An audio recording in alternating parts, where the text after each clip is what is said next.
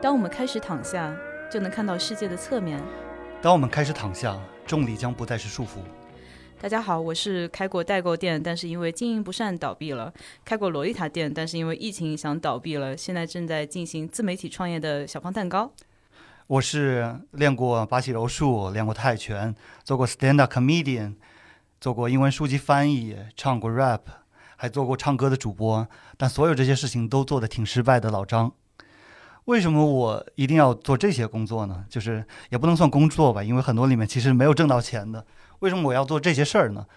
因为我完全无法适应朝九晚五的作息。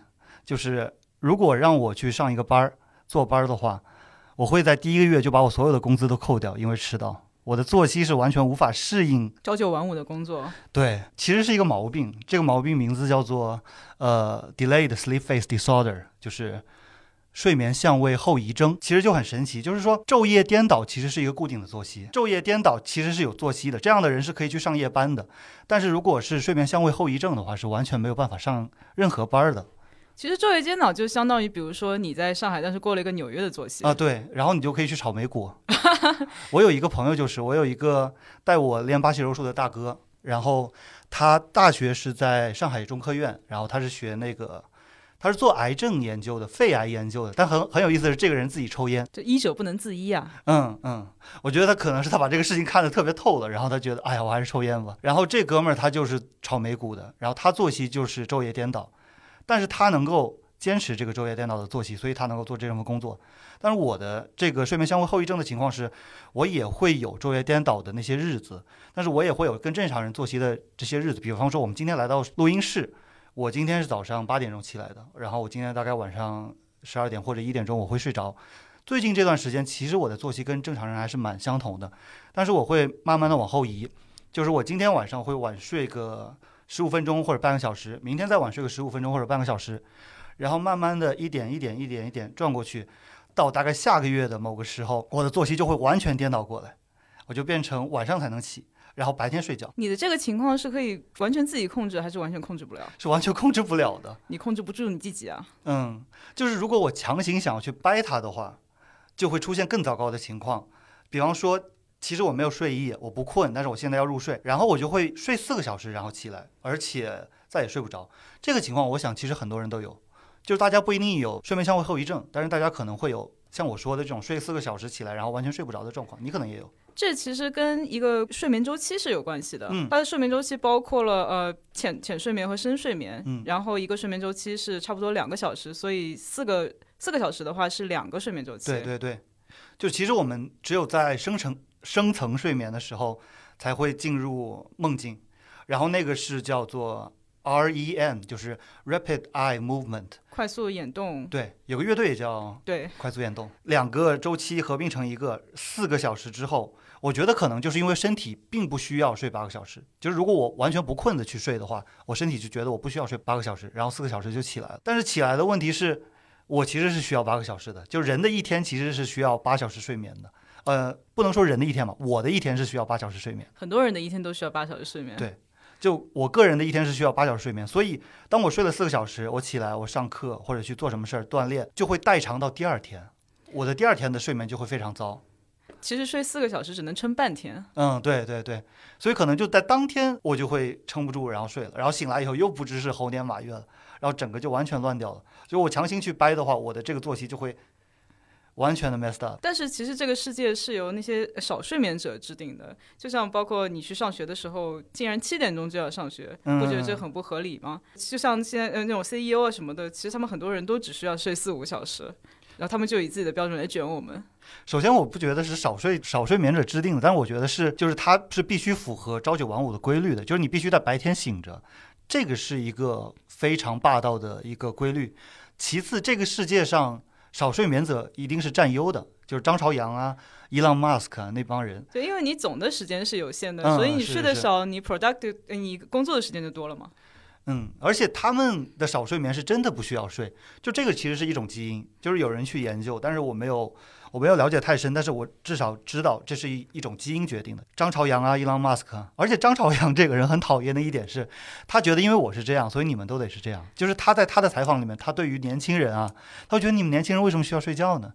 他也不是像马云那样子说九九六是福报什么，他没这么说，他只是就以己度人，他觉得我这样你们就得这样。没错，其实这些人是缺乏一些共情能力，或者说他只希望别人去共情他。呃，男的当然也跟性别倒不完全有关，我觉得多多少少有点关系。张朝阳还有一个点就是他非常喜欢跑步，嗯嗯，而且他呃他不仅自己跑步，啊他还喜欢登山，嗯，然后有一次他是他好像是上了是喜马拉雅吗？我不记得，但是一个很高的雪山。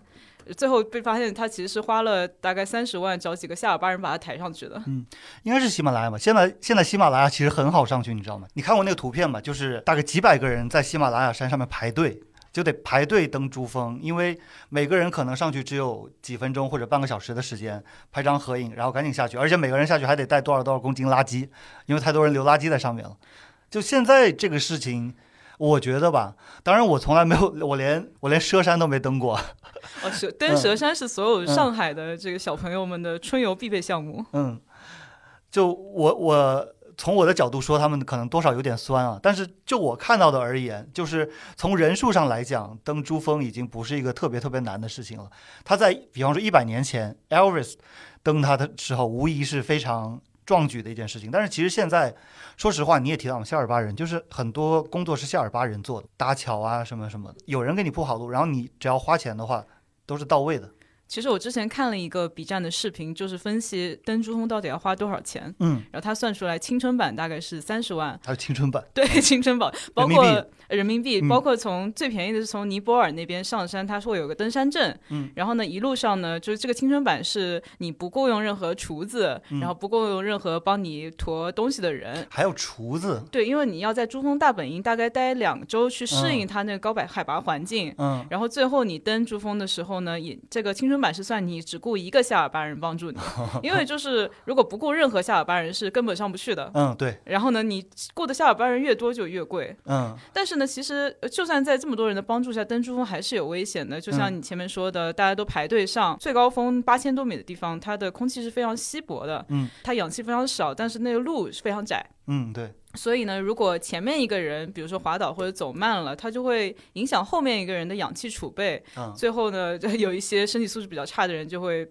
倒闭当场。我有看到，我忘了是一个女生还是是一个网红，好像就是没有准备太多时间就去爬了，然后就丧命了。当成一个案例来说，就说不要一窝蜂的去追赶潮流去登珠峰，不要把它想成一个太容易的事情。居然会有厨子吗？对，有厨子。因为我对他们的，我是感觉他们可能吃点罐头食品什么的，就是拿一个煤气罐这样呲，然后。架一个炉子在那边。呃，你三十万的青春版，你确实只能自己吃罐头，但是很多人不愿意吃两个星期的这罐头食品啊。包括登山，嗯，还有呃什么隔壁徒步，都是像张朝阳这种企业家卷王开始流行，从他们开始流行的。然后呢，你有没有看前面之前十一的时候，应该是京东还是哪个公司有个高管，就是大清早的带他手下的员工跑二十八公里，结果隔天猝死了。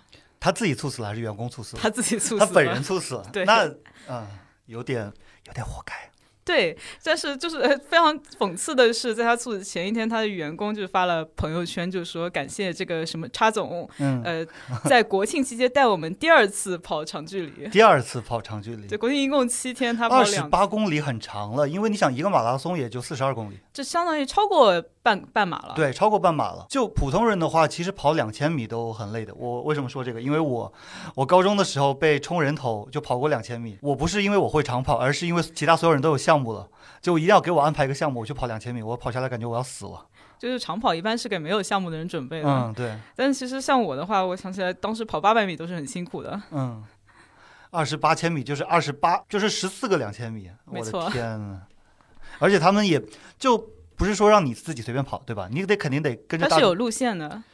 我的意思是，他得跟着大部队跑，跟跟着插总跑。对，他是有一个叫配速的。嗯，对对对。你肯定不能离插总太远啊。对我当年在校运动会上跑两千米的时候，我是摆烂跑的，就我被套了三圈，短短两千米，两千米就五圈吧，我都被套三圈。但是他们那个不行啊，你你跟插总，你要看不见插总，插总就得说你了，对吧？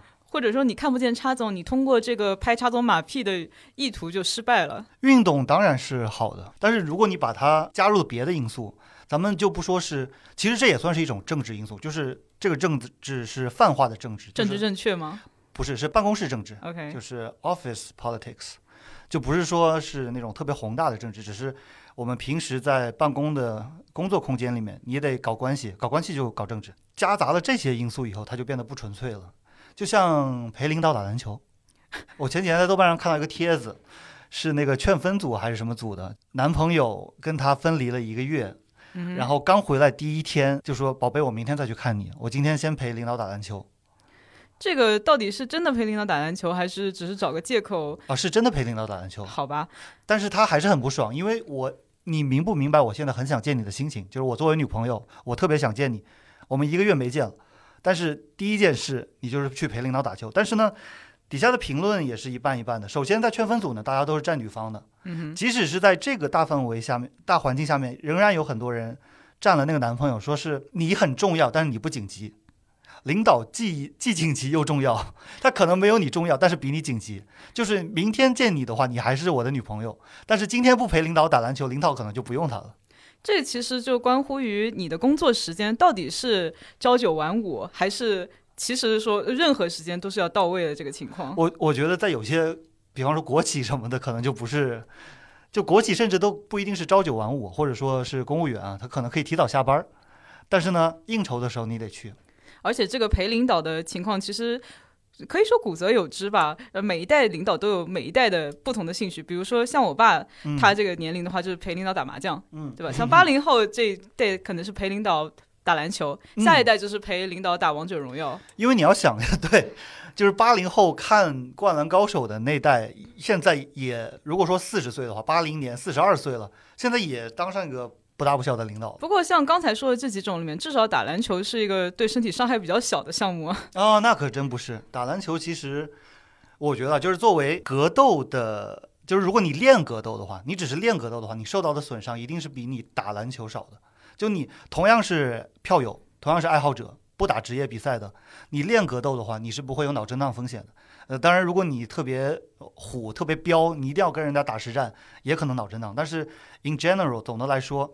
你练格斗是不会有太多的损伤，但是呢，打篮球或者踢足球的时候，因为你的膝盖会有很多变向的动作，就是你踩到地上的时候，你可能突然一个变向，膝盖是最怕扭转力、剪切力、扭转力，嗯哼，然后你的韧带撕裂，你的半月板磨损，基本上我觉得就是打篮球超过十年的男生，应该没有一个是脚踝或者膝盖没有没有受过伤的，基本上都会受过伤。那你觉得是因为他们就是自己随便打打，没有经过受过专业的训练，还是因为篮球、足球这种运动就是比较危险？这是运动本身带来的。嗯，就其实就是也不只是足球、篮球，就是高水平的格斗运动员，他的膝盖或者他的脚踝也可能受过伤。然后所有的就是牵扯到，只要你脚站在地上的运动，排球啊、手球啊或者跑步啊。就基本上膝盖都会受伤，因为膝盖真的是一个非常脆弱的一个一个环节。但是我们运动的时候要要经常大量的运动运用到它。像比方说水平高了以后，在 NBA 嘛，嗯就其实有很多的球员，像保罗、韦德、科比，他们是没有半月板，直接干碎了吗？就是半月板这个东西是它有一级磨损、二级磨损、三级磨损、四级磨损，然后到四级磨损以后，你要做手术，你要把它。嗯，长得歪七扭八的部分给切掉，因为如果你不切掉那那些部分的话，半月板不会再生，但是骨头会再生，然后你就会长骨刺。嗯，就它会填充进去半月板被磨损的那些空洞里面。嗯哼，你想象一下，就是一个洞，然后骨头长进去的就变成刺了，然后你就会整个把你膝盖磨得非常疼，所以它得把那部分给切除掉。但是你切除掉那部分半月板以后，你就没有半月板了。半月板它的作用是在两块骨头之间形成一个像刹车皮一样的作用。然后你就没有刹车皮了，你就是骨头碰骨头了。然后你的运动生涯就是，你的运动生涯肯定是会减少的。只是说你做完这个手术以后，你能苟延残喘一会儿。你不做这个手术，可能就你疼的不行，然后打封闭，然后打封闭又是对身体非常有损伤。但是呢，在 NBA 里面很多球员他没办法，他下一场一定要去打比赛，然后他就打封闭，然后就损伤身体。呃，但这是专业运动员的情况，普通大家锻炼的话，其实伤不到这个程度，大家一般就放弃了。嗯，会这样，会这样。嗯，不是伤不到这个程度，是一般做一次手术就放弃了，就他一定要撞南墙的，你知道吗？从入门到放弃，不会有人不撞南墙就轻而易举的放弃，就像你谈恋爱一样，你不会就说及时止损，就感觉这个男的好像不太对劲，然后就立马就分了。一般都是得等到他出轨以后，然后才开始，就你不会在第一个苗头的时候就立马跟他分手，你会觉得这是可承受的。我觉得就多多少少有点被 PUA。这其实中间还有一些沉没成本的原因，嗯嗯嗯，就包括你要重新去找一个人，其实也是要花很多精力的。是的。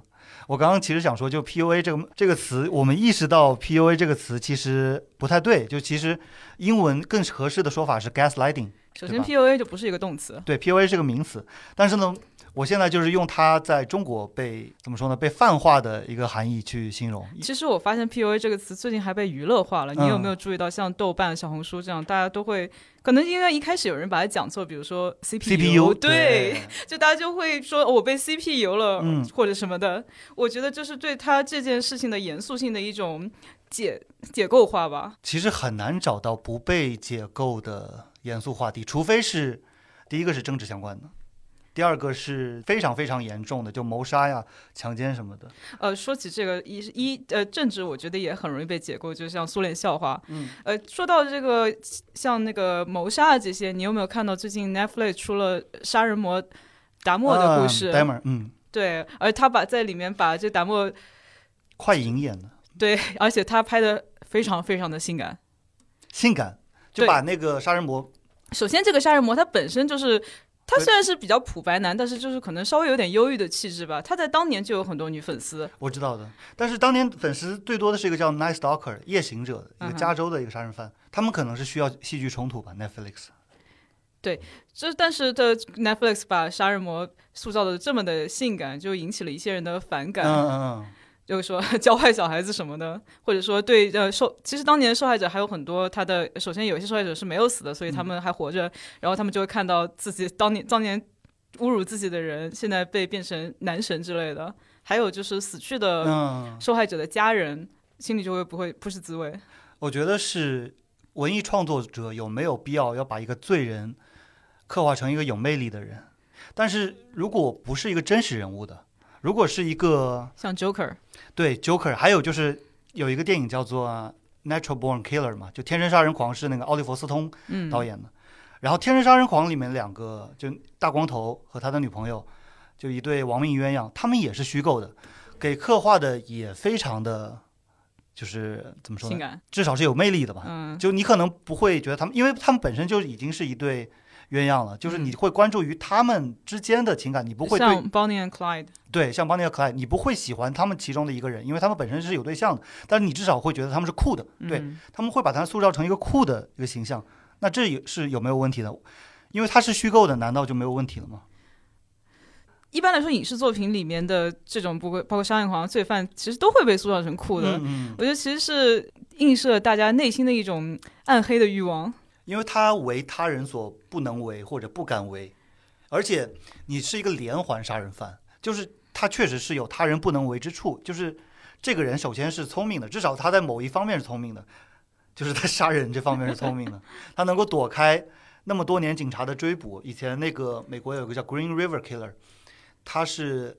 连续奸杀了五十个人，到后来是有一次，他其实已经是所谓叫金盆洗手了嘛。嗯。但是后来大概在一九八四年的时候，他有点忍不住，他重新犯了一次案。到八四年的时候就已经有 DNA 技术了，或者说是反正就是有生物技术了。然后八四年那次才把他抓到了。如果不是八四年那次的话，如果是他七十年代那些五十条人命是白死了。对，就白死了，就是靠那一个案件把他抓到的。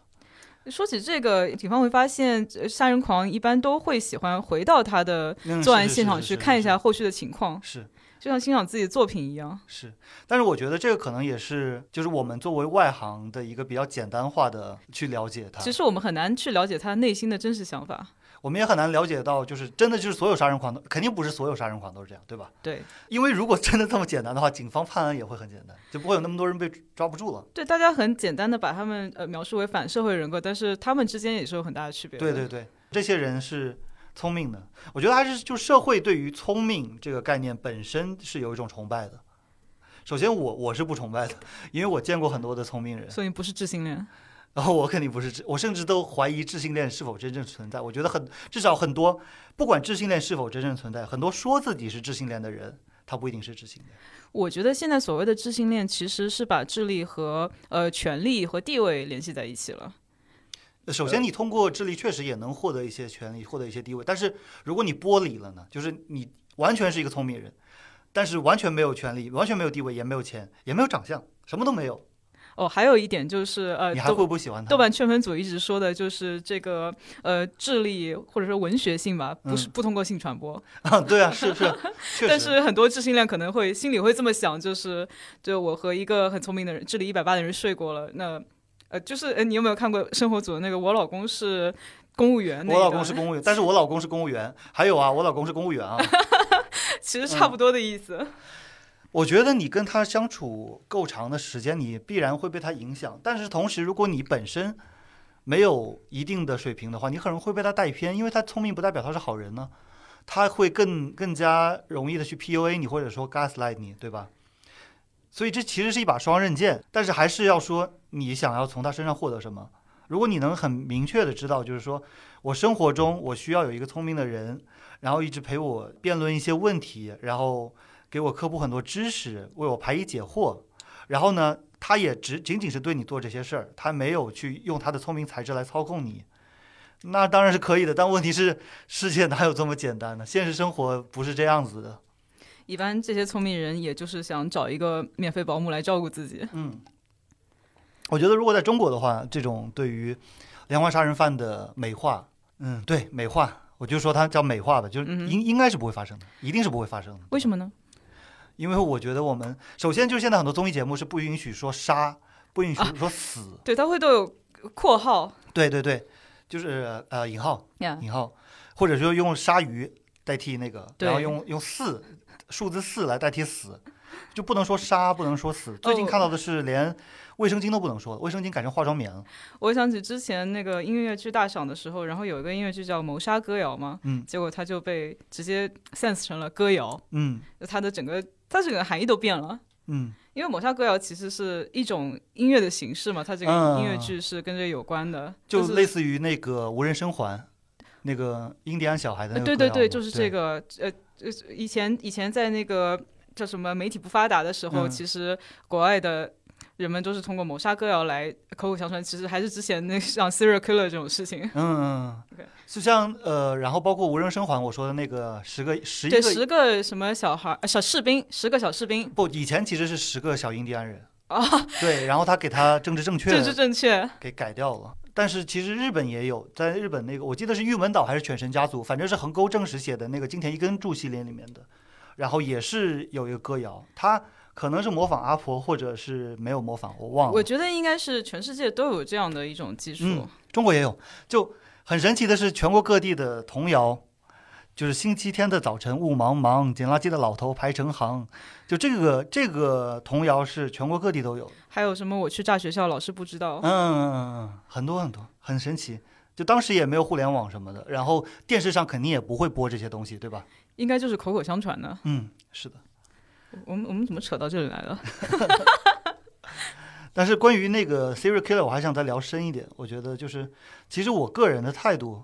我我有的时候很害怕表达我自己的态度，但是我觉得做播客呢，还是要请畅所欲言，有立场一点。就是因为如果没有立场的话，大家会不知道我在说什么。但我觉得我特别没有立场。但你先说。我也特别没有立场。我等一下会告诉你为什么我没有立场。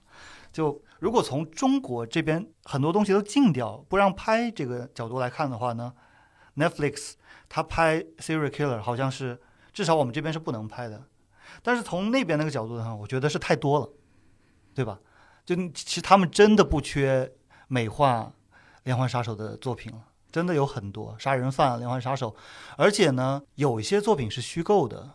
就还提到，就是《天生杀人狂》是其实是有点半真半假，就他整个片子拍的形式是有有点伪纪录片的那种形式，就是让你以为是一一个真实事件，或者说至少是没看过多少电影的人会以为是真的吧。但是还有一些像那个杰森，像那个 Michael Myers。这周电锯杀人狂对电锯杀人狂，然后那个十三号星期五，嗯，猛鬼街，猛鬼街是有点超自然了，嗯，但是那些形象，就你仔细想想，那些人也是连环杀人犯，对，但他们是纯虚构的，而且你知道他们是假的，因为他们就不是人，对，那为什么那些就 OK 了？而且那些是被作为一个文化 icon、一个 cult 的形象在出现呢。我觉得像前面说，嗯，比如说达摩尔他的受害者的家属会。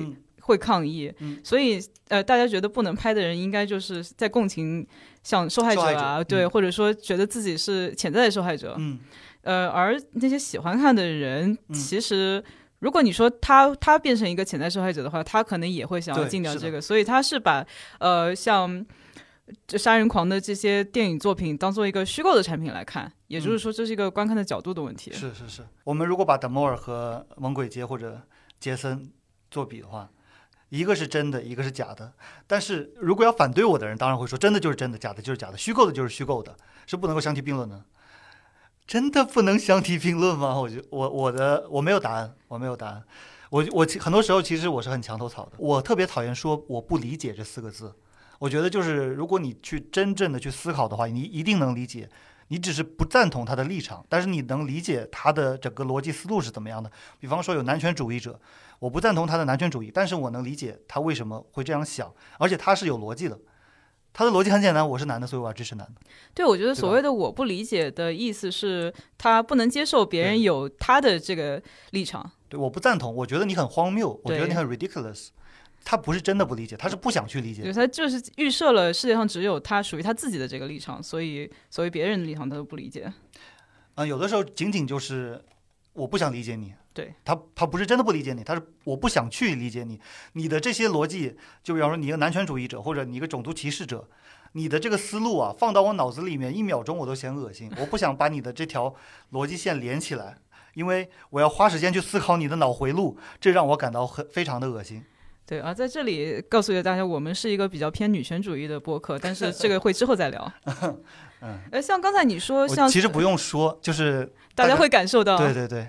像刚才你说这个，呃，连环杀人犯，这个中国不让拍，其实也不完全正确。中国是可以拍，但他一般会拍成这个。司法片像《今日说法》啊，对，必须伏法。对，也就是说，对，一个是它的结局必须是坏人受到了法律的制裁，第二个是他必须要从批判的角度来拍。呃，说起这个，你有没有看到《小黄人》电影的第二部？没有。呃，没有看过的人，spoiler alert，之前会跳过。呃，《小黄人》他不是主要，他的主角 Drew 就是坏人嘛？他其实。你看过吗？我没看过。你没看过小黄人？我没看过小黄人。那你现在看过？你现在知道了，就是他的主角就是坏人。所以那个大光头对吧？对，是光头。但是，小黄人第二部是讲呃，只有他成为坏人之前的故事，所以他的主有有另外一批的坏人吧。嗯。总之呢，在他的片尾，他的片尾有一个呃老头。老头的坏人，他其实是逃离了法律的制裁。嗯，但是在小黄人在中国播放的时候，他的片尾就被修改过了，而且不不是简单的修改，他是重新做了一段动画，就是这个老头伏法了。嗯，挺有意思的。但是讲到这个话题，其实有个很有趣的一个是《Fight Club》搏击俱乐部的作者，就是搏击俱乐部的作者。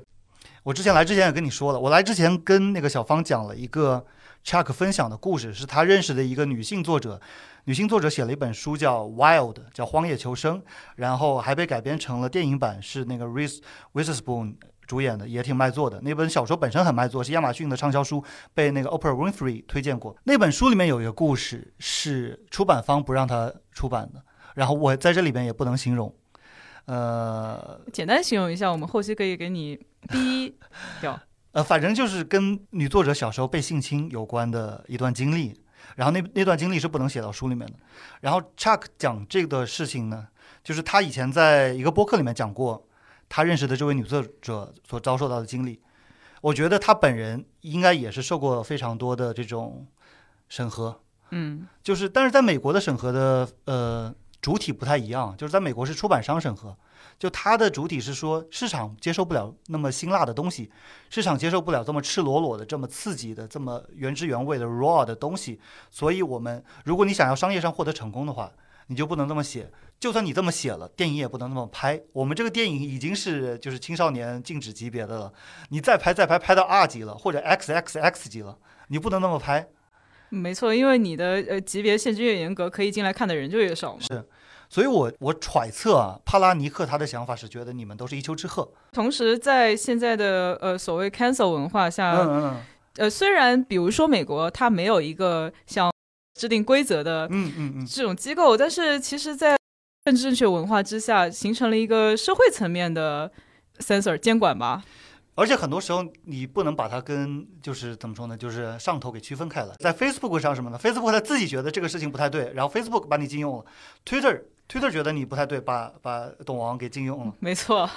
那其实到终端都是一样的，你都是被 ban 了。对他凭什么说你这个人政治不正确就把你封了呢？嗯，其实像这样的大集团，Facebook 这样的大集团，Twitter、Google、YouTube。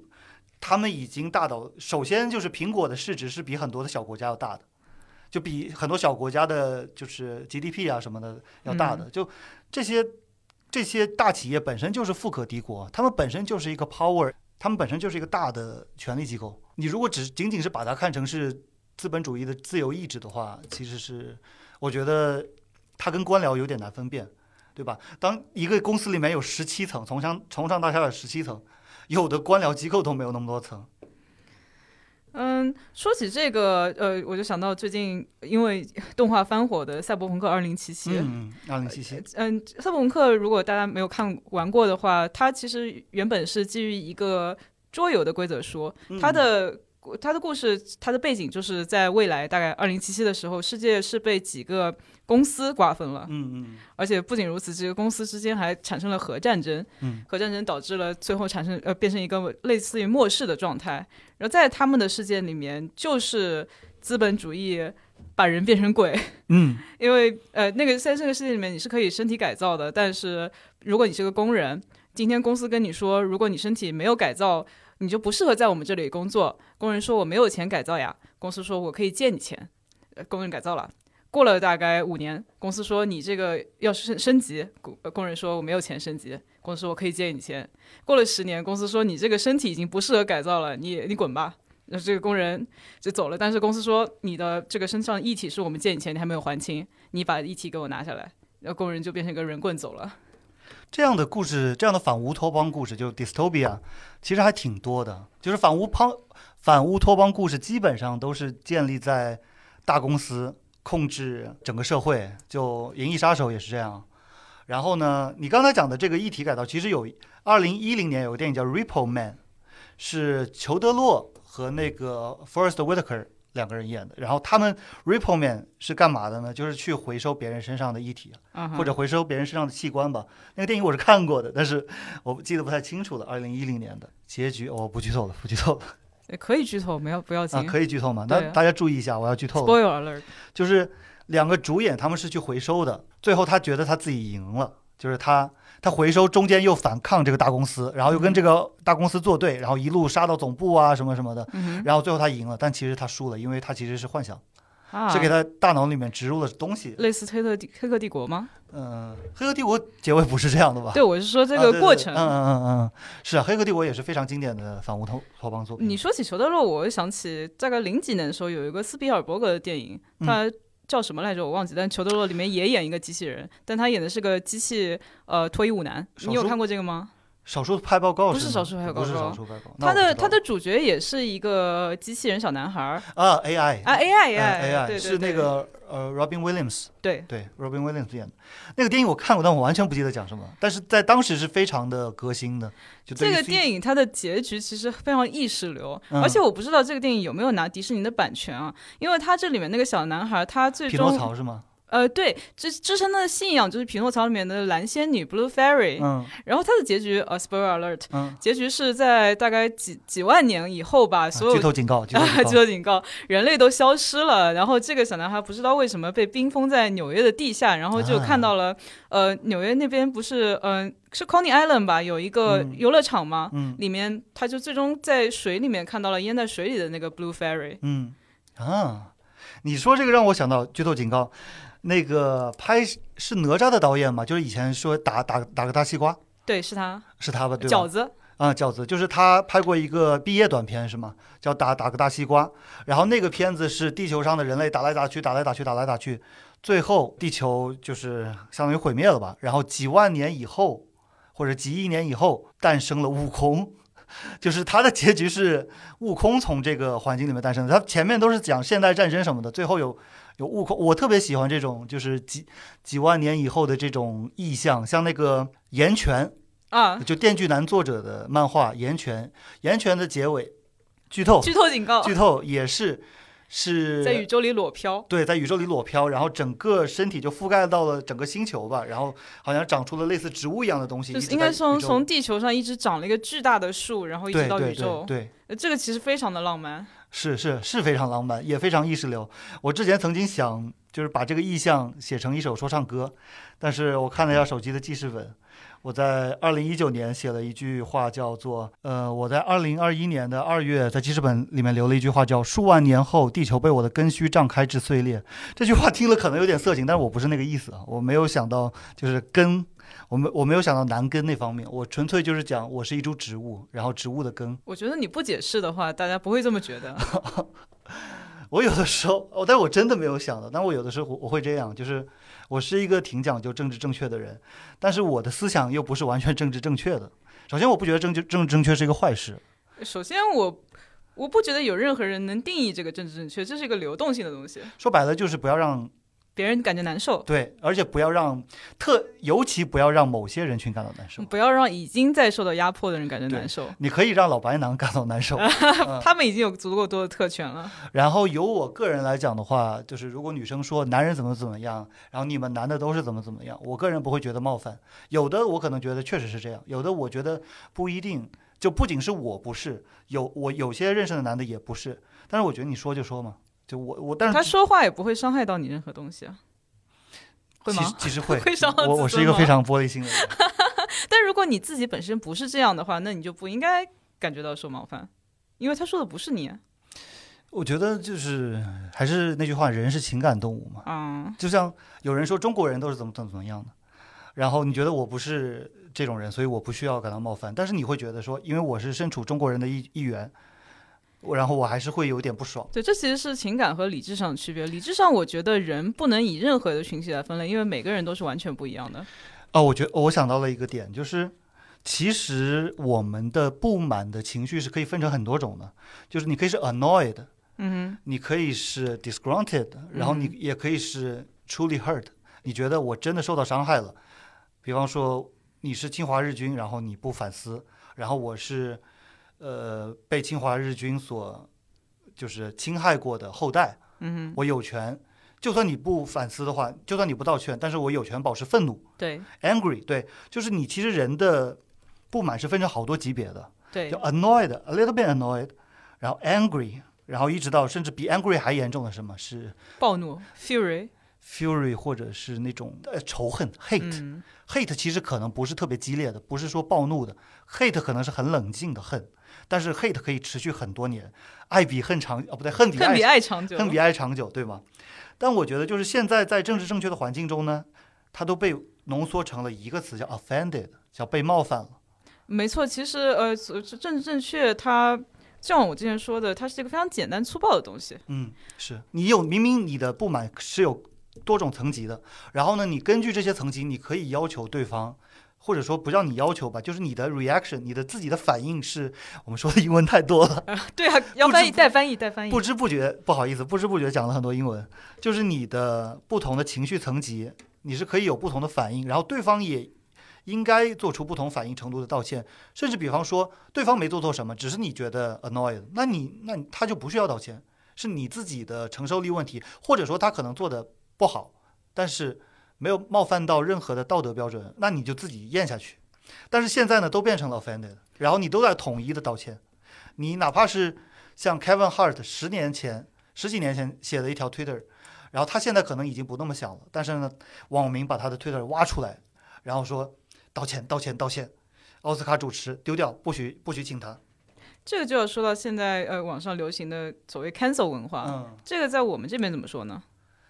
我们叫挖黑历史。挖黑历史，嗯，对，翻车嘛，所有的都是可以翻车的，但是我觉得就是不能滥用，offend 被冒犯不能不能滥用被冒犯这个情绪，因为你当你一直都在愤怒的状态的时候，别人就会忽略你的愤怒。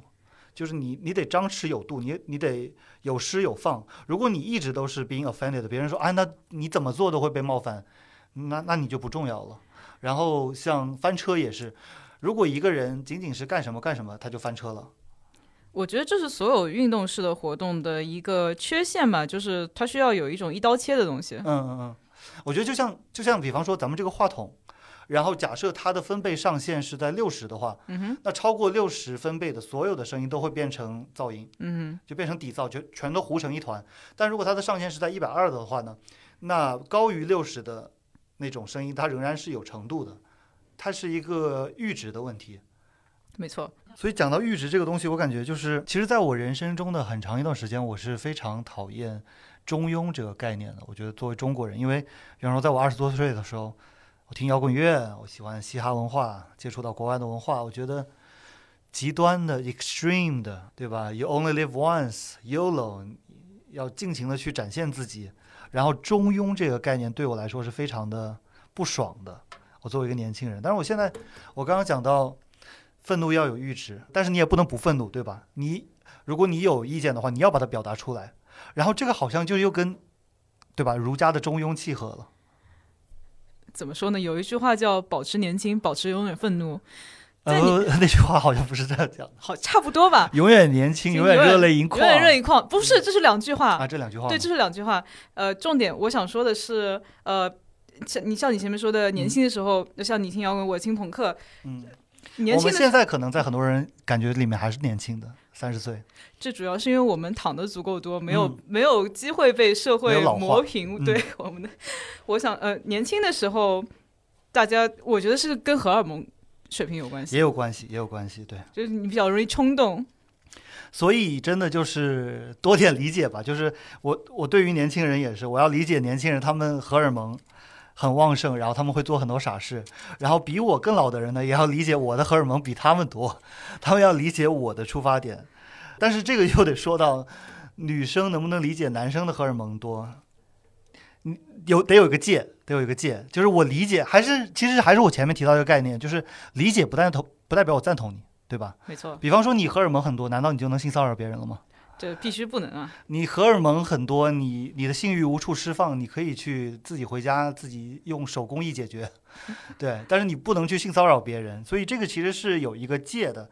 但是关于这个界限，关于我们身体周围的这个 bubble，到底要要多宽，能不能够把所有人框进去，然后或者说别人进入你这个 bubble 就是冒犯，这个问题真的是，这个我们可以留到下一期来 讨论。是。大家可能会以为我们是躺人，所以我们就很中庸。其实不是，我们躺着的时候意见可多了。我们是带着态度躺着的。对，我们是带着态度躺着的。We lie with attitude。嗯，那好，第一期就先到这里，谢谢，感谢各位的收听。我们第一期节目可能做的有点不完善的地方，以后我们尽力把它给改善，然后会越来越流畅。谢谢大家。对，谢谢大家。然后，如果呃大家有任何的想跟我们讨论的啊，或者呃反对意见啊，都可以在留言区评论。拜拜。